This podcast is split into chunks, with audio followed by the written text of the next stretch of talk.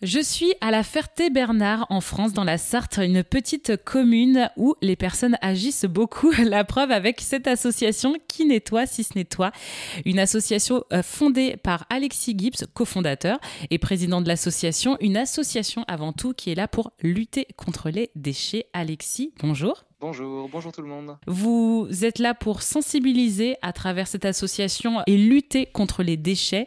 Alors pouvez-vous en 2-3 minutes nous donner quelques étapes pour nous aider au quotidien à lutter contre les déchets? C'est super simple en fait. Pour lutter contre les déchets, il y a une méthode qui s'appelle les 5 R.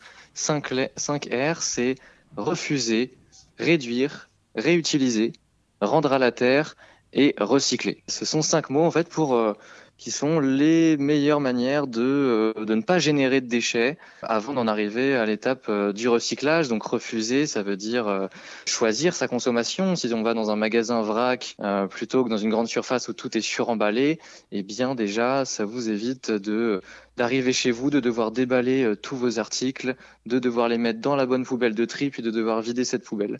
Peut-être c'est un petit peu plus compliqué de devoir penser à prendre un sac avec soi, mais vous y gagnez énormément est-ce qu'il y a d'autres euh, façons de, rendre à la terre, comme vous dites, à travers cette méthode? Rendre à la terre, euh, oui, c'est notamment le compostage. Et d'ailleurs, c'est ce qui va être obligatoire euh, à partir du 1er janvier 2024. Exact. Donc, c'est bien de s'y mettre parce que le compost, oui, déchets alimentaires, pardon, représente en moyenne 30% de la composition de votre poubelle.